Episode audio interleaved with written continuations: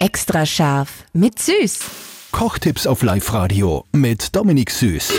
In Wahrheit ist es perfekt verfeinertes Kichererbsenpüree, der perfekte Humus.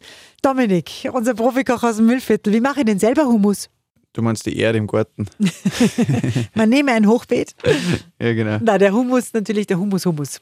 Ist ja gar nicht schwer zum selber machen. Nein, gar nicht. Der Klassiker ist Kichererbsen, wie du sagst, genau.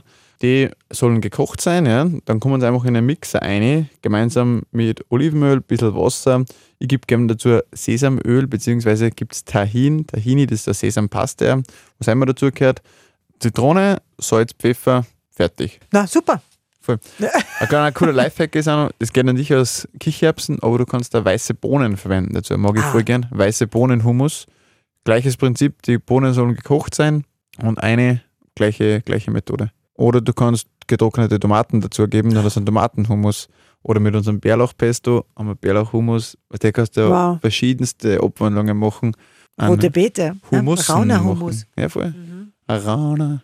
Extra scharf mit Süß. Perfekt gekocht in einer Küche von Eilmannsberger. Denn am Ende schreibt man Küche mit E.